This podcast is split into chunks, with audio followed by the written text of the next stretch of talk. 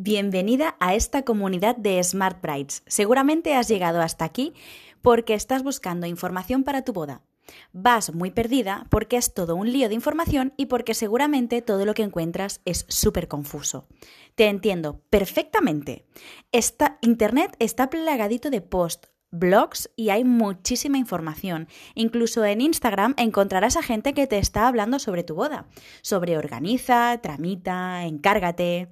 Aquí hablo claro, soy Laia, Wedding Planner de Skyhand Wedding and Events. Te voy a ayudar, te voy a quitar la venda de los ojos y a desmitificar y a sobrevivir a esta vorágine de tu boda.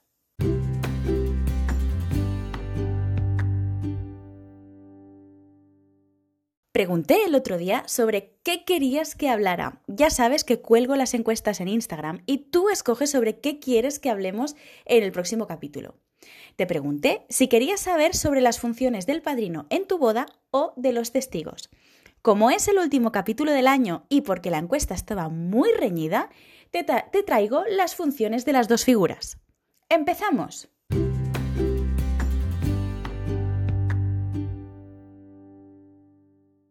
Ser padrino de una boda es todo un honor algo que suele ocurrir muy pocas veces en la vida. Pedirle a una persona que sea el padrino de tu boda significa que le tienes muchísimo aprecio y lo tienes en muchísima estima. Seguramente tengas con esa persona una relación muy estrecha. Habéis vivido muchísimas cosas y experiencias juntos. En primer lugar, empecemos antes de la boda. ¿Cuáles son sus funciones? Si el padrino es alguien joven y muy cercano al entorno del novio una de las cosas que se espera de él es que organice su despedida de soltero. Además, es su deber de paladín acompañar al novio a buscar su traje y ayudarle sobre qué es lo que le queda mejor. Pasamos al día de la boda. Es un día muy movido e intenso para el padrino. Sus funciones son la de ayudar a los novios para que no se pongan nerviosos con la vorágine de la boda. Puede actuar como maestro de ceremonias también. Ahora llega uno de los momentos más importantes para el padrino, el camino con la novia hacia el altar. Lo haréis cogidos por el brazo. Tú, querida Smart Bride, debes cogerte del brazo derecho del padrino. Una vez en el altar, lo habitual es que el padrino se sitúe a la izquierda del novio, mientras que la madrina se situará a la izquierda de la novia. Si la ceremonia de tu boda es religiosa, los novios son los últimos en abandonar la iglesia. Ya sabes, el momento pétalos, arroz.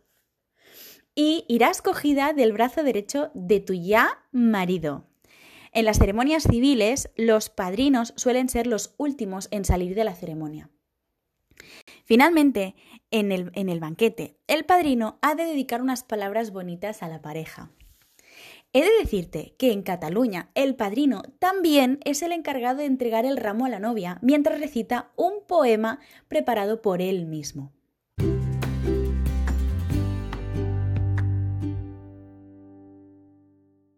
Por otro lado, tenemos a los testigos. Son las personas que darán fe de que llegáis al altar por amor, libremente y sin ser, y sin ser coaccionados.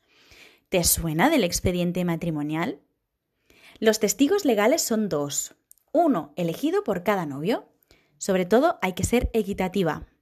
Y tendrán que ir algunas semanas antes de la boda a hablar con el párroco o a la entrevista con el juez del registro civil. No obstante, puedes designar dos tipos de testigos, los de la ceremonia y los de la toma de dichos. Estos últimos, los de la toma de dichos, actúan en primer lugar y son los más importantes, son los que citará el párroco y el juez, por lo que os tienen que conocer muy, muy, muy, muy bien. Deben ser amigos muy cercanos. Los testigos de la ceremonia son más bien simbólicos. Como habrás deducido, porque ya eres una Smart Bride, los testigos son los que deberán firmar como testigos de vuestra unión, darán fe de vuestra unión, por lo que es necesario que acudan con su DNI, con su, que digan su nombre, su domicilio, cuál es su profesión, etc. En las entrevistas tendrán que responder preguntas muy, muy, muy sencillas. Por ejemplo, ¿cuánto tiempo hace que son pareja? El novio y tú. ¿Cómo es vuestra relación de pareja? Etcétera. Es muy importante que sepas que los testigos no pueden ser familiares. han de ser mayores de edad, por lo que, sobre todo, pensad en los amigos más cercanos que tenéis y que den fe de vuestro gran amor. Tareas opcionales que tienen también los testigos. Los discursos, animaciones, juegos en vuestra boda, que la fiesta no decaiga, organizar la despedida de soltera y la despedida de soltero y ayudar a los novios a gestionar todos estos nervios que os acechan durante el día de vuestra boda.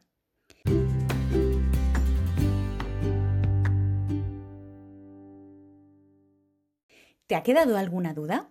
Quiero recordarte que este es el último capítulo de este año.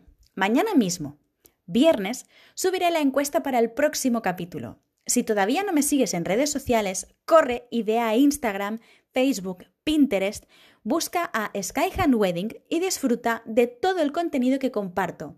Alucinarás con los vídeos, tips y trucos que te dejo para que tengas la boda de tus sueños. Espero que tengas una muy feliz Navidad y un muy próspero año nuevo.